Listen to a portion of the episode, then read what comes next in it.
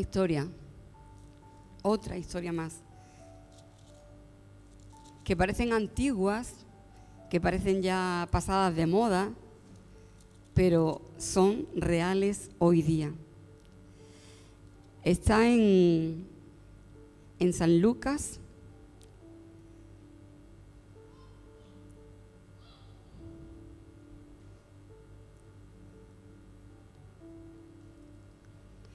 Cuando cojo una Biblia que no es mía,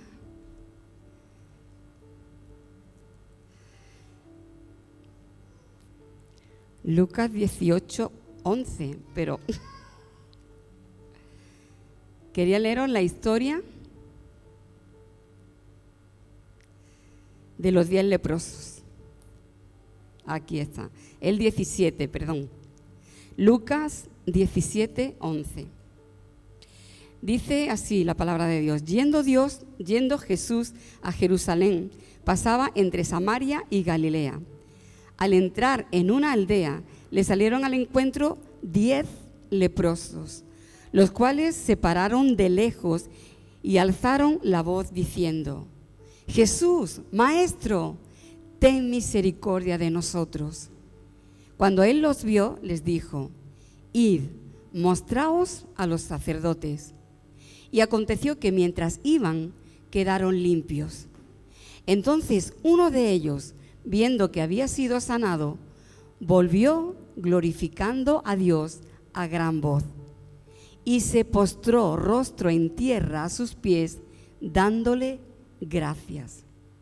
Este era samaritano. Jesús le preguntó, ¿no son diez los que han quedado limpios? ¿Y los nueve dónde están? No hubo quien volviera y diera gloria a Dios, sino este extraño. ¿Cuántas veces habremos leído la historia de los diez leprosos? Muchísimas veces. Y siempre nosotros decimos, hablamos del agradecimiento, hablamos de este, de este hombre samaritano que volvió a darle las gracias a Jesús. Mirad, eran diez leprosos, eran diez hombres en las mismas circunstancias. No sé anteriormente el nivel que pudiera tener cada uno, ¿vale? Pero en ese momento tenían todos, todos los diez, el mismo problema y estaban pasando por la misma circunstancia y, además eh, estaban, digamos, en el, en el mismo nivel social. ¿Sabéis cuál era ese nivel? Totalmente despreciados, totalmente desechados, viviendo apartados de todo el mundo. Ahora mismo, lo que fueran anteriormente ya no importaba, lo que importaba era lo que eran ahora. Y en ese momento estaban totalmente amargados, totalmente solos, sin familia, sin nadie, sin cariño, totalmente abandonados. Y no porque la, familia no los quisiera, sino porque estaban leprosos y tenían que estar apartados. Y, ¿sabéis? podemos decir, bueno, ¿y eso qué tiene que ver con nosotros? Hoy en día la lepra ya no es el problema que era antes. Pero, ¿sabéis? La lepra, la lepra puede ser física, pero hay una lepra también espiritual y es el pecado. Y sabes que todos nosotros, los que estamos aquí, éramos leprosos. Todos los que estábamos aquí estábamos minaitos, minaitos, como decimos por aquí, de lepra. Éramos pecadores y estamos apartados, solos y sufriendo las consecuencias de nuestros pecados. Y sabe, y así se encuentra el mundo el mundo, aunque se ponga caretas y quiera estar de fiesta y todo lo demás, pero realmente están sintiéndose así, desamparados, solos, abandonados. Este fin de semana en Ceuta hemos visto muchísimas familias que nos han venido con, con sus historias, con sus problemas, pero nos impactó un hombre, ¿sabéis? Se sentó en la mesa para hablar con, con un pastor y nada más sentarse a la mesa, porque las personas estaban siendo atendidas, se le iba a dar alimento, se le iba a dar ayuda humanitaria, pero primero nos sentábamos con ella y las atendíamos, las ministrábamos personalmente. Y un hombre se sentó en esa mesa y nada más sentarse dice, mira, yo vengo con el corazón lleno de lágrimas. Así. Vengo con el corazón lleno de lágrimas. Y el hermano dice, ¿qué te pasa? Dice, es que estoy con muchos problemas, con muchas cargas, con muchas cosas. Y dice, y claro, como los hombres no pueden llorar, pues yo tengo mi corazón lleno de lágrimas. Entonces el hermano le dijo, dice, mira, y el hermano y es pastor, ¿eh? Pero le dijo, dice, ¿quién te ha dicho que los hombres no pueden llorar? Dice, porque yo soy hombre, dice, y yo lloro. Ese hombre empezó a llorar, empezó a llorar, y bueno, fue ministrado, los hermanos le hablaron, le hablaron de un Jesús que, que todavía hoy en día hace milagros, y ese hombre salió totalmente cambiado de cómo había entrado. Yo creo que ya no llevaba lágrimas en el corazón, llevaba a Jesús en su corazón. ¿Y por qué digo esto? Porque eso es lo que nos vamos a encontrar. Leprosos que no le vamos a ver que sus carnes se están pudriendo, pero sus corazones se están pudriendo de dolor, de angustia, de sufrimiento. Y como decía, nosotros éramos antes esos leprosos, pero vinimos a Jesús y Él nos limpió. Nos limpió completamente, completamente. Y hoy por eso estamos aquí porque hemos sido sanos y hemos sido salvados por Jesús. Ahora, ¿cuál es la diferencia? Hubieron nueve, nueve de los que el Señor tuvo que preguntar, ¿dónde están los nueve? ¿Dónde están los nueve? Porque que yo sepa, fueron diez los sanados. ¿Dónde están los nueve? Y creo que en esta tarde el Señor también podría preguntarte, ¿dónde estás? ¿Dónde estás? ¿Estás agradeciéndole a Jesús lo que hizo por ti? Se habla poco, ¿no? De lo que pasó con los nueve. Pero claro, imaginaros, no vamos a hablar mal de ellos, de que fueron desagradecidos, de que se olvidaron, de que... Porque mira, Quizá algunos dijeron, bueno, Jesús nos dijo que nos presentáramos a los sacerdotes. Y quizá lo que hicieron fue obedecer. Vamos a ir, me voy a presentar al sacerdote, voy a ir delante de él y voy a sacrificar pues los palominos o no sé qué animales que tenían que sacrificar cuando se certificaba que estaban limpios de la lepra. Fueron a cumplir con la ley. No se le puede decir que estuvieran haciendo algo malo. Realmente estaban obedeciendo a lo que Jesús dijo y estaban haciendo algo conforme a la ley. Pero ¿qué nos enseña esto? Que hay muchos cristianos que habiendo sido salvados y sanados en su corazón por Jesús, luego se dedican toda su vida simplemente a cumplir con la ley. O como muchos dicen, yo voy a cumplir con Dios van a la iglesia, van al culto del domingo, a la oración el miércoles, leen un poquito de la Biblia, porque la ración que le toca ese día, oran un ratito, tratan de orarlo un poquito más cada día. Pero, ¿qué están haciendo? Simplemente cumpliendo con la ley. Querer cumplir con Dios. ¿Vosotros creéis que alguna vez podemos nosotros cumplir con Dios? Otros a lo mejor decían, mira, yo durante años quizás no he podido estar con mi familia. Y durante ese tiempo he podido pensar que le dediqué poco tiempo a mi familia, que quizás nunca les dije que les quería, que quizás no hice todo lo que tenía que haber hecho por ellos, que no le dediqué el tiempo, que no le dediqué las palabras, que quizás no supe, ¿no? Eh, eh, eh, honrar a mis padres o estar con mis hijos o con mi mujer podemos pensar en eso, ¿no? Y cuando se vieron sanos, ellos dijeron, ahora voy a correr, a estar con mi familia y ahora sí voy a aprovechar el tiempo y le voy a decir que les quiero y voy a aprovechar de estar con ellos y no tanto trabajar, sino dedicarme a mis niños, a mis padres, a mis familiares, a mis amigos. ¿Sabéis? Porque quizás llevaban años en los que no se podía acercar a ellos. Tampoco es nada malo, pero se olvidaron de lo más importante estaba bien. Y saben, muchos cristianos quizá cuando vinieron al Señor, pues habían perdido a su familia por causa del pecado, como consecuencia del pecado, ¿no? Por vicios, por mala vida, por, mm, discusiones, por peleas, por enojo, eh, por problemas. Y a lo mejor muchos han perdido a su familia. Y cuando conocieron al Señor, dice, pues ahora voy a recuperar a mi familia. Pero, ¿qué ocurre? Que luego su familia es lo número uno y se dedican todo el tiempo solo a su familia, su familia, a su familia. ¿Y está mal? No, está bien. Pero es que la familia no tiene que ser lo primero. La familia no te salvó, la familia no te sanó. Quien te sanó fue Jesús. Otros a lo mejor dicen, uy, es que, mira, yo tenía trabajo, tenía una posición social, tenía un estatus, tenía posesiones, tenía cosas y lo perdí todo por mi mala vida, por mi mala cabeza. Y cuando he conocido al Señor, ahora me voy a dedicar a recuperar. Ahora voy a buscar trabajo, voy a prosperar económicamente, me voy a comprar mi casita, mi coche, voy a disfrutar con mi familia y voy a, llegar ¿no? a ese nivel que yo había perdido antes. ¿Está mal? No. Pero no es lo primero, lo principal en nuestras vidas.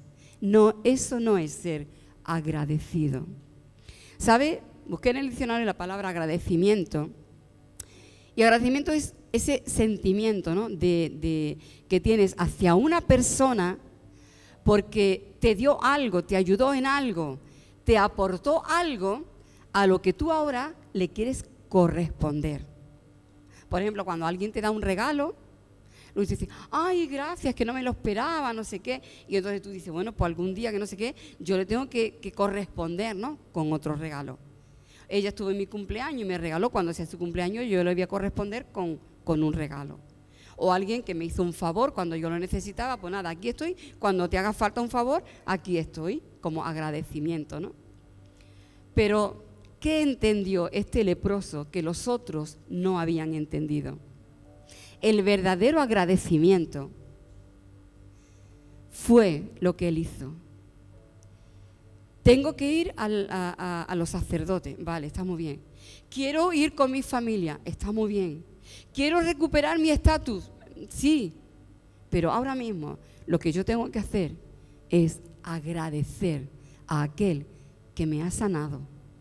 Tengo que ir a darle las gracias a aquel que me ha sanado. Y dice, la palabra dice, y volviéndose. Y quizá eso es lo que nosotros tenemos que hacer cada día. Volvernos a Jesús. Volvernos. Pero dice, se volvió glorificando a Dios, dándole la gloria a Dios, a aquel que lo había sanado. Pero luego dice, y esta tarde lo hemos escuchado varias veces por el pastor, Dice, fue postrándose a los pies de Jesús. Ese es el verdadero agradecimiento. Postrarnos a los pies de Jesús. Decirle, Señor, tú me has sanado. Señor, tú has quitado mi pecado. Tú me has borrado de toda maldad. Tú has limpiado mi corazón. Y a mí no me queda otra cosa que agradecerte toda mi vida, dándote la gloria y postrarme a mí a tus pies y decirte, Señor, heme aquí. A veces podemos pensar que darle las gracias a Dios es solamente orar diciendo, gracias Señor, gracias Señor, gracias Señor. ¿Y sabes qué? Yo escucho a muchísima gente decir, hombre, yo es que me levanto por la mañana y ya estoy diciendo, gracias Señor. Antes de acostarme ya estoy diciendo, gracias Señor. Cualquier cosa que me pasa, gracias Señor. Y todos se le van a decir, gracias, gracias, y gracias. Pero eso son palabras, palabras que se las lleva el viento y palabras que muchas veces incluso nos olvidamos de decirlas. Porque déjame que te diga una cosa. ¿Cuántas cosas ha hecho Dios por ti y tú ni siquiera le has dado las gracias? Porque ni te has dado cuenta, ni te has dado cuenta de que Dios te ha respondido. Y la que está aquí, el otro día lo estuvo hablando con el Señor y se lo dije, Dios, Señor, ¿cuántas veces yo te he estado rogando y con todo mi corazón pidiéndote algo? Y ha pasado el tiempo y Dios va haciendo la obra y como dice la canción, ¿no? Dice, aunque no, no lo ves, pero Él está obrando. No lo ves, pero está obrando. Y Él está haciendo la obra y la está haciendo y la está haciendo. Y claro, nosotros, nosotros volvemos a nuestras cosas, las circunstancias van cambiando. Y cuando Dios responde, ni nos damos cuenta que Dios nos respondió. Y un día lo mejor pensando, meditando, uy Señor, que yo te pedí aquello y me lo has dado y yo ni, ni siquiera me he dado cuenta, ni te he dado las gracias. Así de veces. Dios hace cosas con nosotros y ni siquiera nos acordamos de darle las gracias. Ni siquiera nos acordamos de que Dios nos ha respondido a esa oración. ¿Sabes qué? Vivir una vida de agradecimiento no es solamente dar gracias antes de empezar a orar, terminar la oración dando gracias, que es bíblico, pero que no sea un cumplimiento, sino el verdadero agradecimiento tiene que nacer del corazón, del corazón. Y se demuestra volviéndote a Jesús cada día. Recordando otra historia, la de Bartimeo, cuando dice que soltó la capa, dejó la capa y se fue a Jesús, dice, para seguirle, para seguirle. El verdadero agradecimiento hacia Jesús es decirle, Señor, te debo mi vida. El agradecimiento es como una deuda que tú contraes con alguien que te ha hecho un favor, que ha hecho algo por ti. ¿Qué hizo Jesús por ti? Él dio su vida por ti. ¿Cuál es el verdadero agradecimiento de un cristiano hacia Jesús? Mi agradecimiento es, Señor, yo daré mi vida por ti. Mi vida por ti. Vida por vida, ¿no? Tú, Señor, diste tu vida por mí cuando yo no me lo merecía, pero lo necesitaba. Ahora, Señor, yo voy a dar mi vida por ti y dar su vida, dar tu vida, es darla cada día, en cada momento, en cada circunstancia, porque todo lo que vivas sea para la gloria de Dios. Sea en tu trabajo, sea cuando te compres una casa, cuando te compres un coche, cuando quieras mejorar económicamente, hazlo para la gloria de Dios. Cuando estés con tu familia, le digas te quiero. Cuando quieras estar con tus padres, quieras honrar a tus padres. Cuando estés con tus hijos, dedicándole tiempo, pero haciéndolo para la gloria de Dios. Y cuando vengas al culto, cuando quieras cumplir con los requisitos de la religión, no lo hagas como un cumplimiento. Hazlo para darle la gloria a Dios. Cuando vengas al culto, para darle la gloria a Dios, no para cumplir con la iglesia, no para cumplir con los pastores, no para cumplir con un rito, sino ven al culto los domingos para darle la gloria a Dios. Y cuando vengas al culto de oración, ven para darle gloria a Dios. Y para postrarte y decirle, Señor, heme aquí. ¿Por qué quieres que ore? ¿Por quién quieres que pida, Señor? Eso es una vida de gratitud. ¿Y sabes qué? el Señor le dijo a él, levántate. Levántate, dice, tu fe te ha salvado. No, no solamente lo había sanado de cuerpo, tu fe te ha salvado. Dios te ha salvado, te ha salvado a ti. Tu vida de gratitud tiene que ser darle la gloria a Él, postrar tu vida delante de Él y buscar a otros para que también sean salvos hablar con otros de Jesús, compartir con otros lo que Jesús ha hecho contigo. Porque cuando a ti te dan un regalo, tú le dices gracias y luego va a contárselo a tu amiga, a tu familia. Mira lo que me has regalado, mira, o mira lo que esta persona hizo por mí, lo cuentas. Pues ese es el verdadero agradecimiento. Una vida rendida para la gloria de Dios, una vida rendida para servir a Dios y una vida para contar a otros lo que Dios ha hecho por ti. Amén. Pues eso es el verdadero agradecimiento. Que el Señor nos bendiga.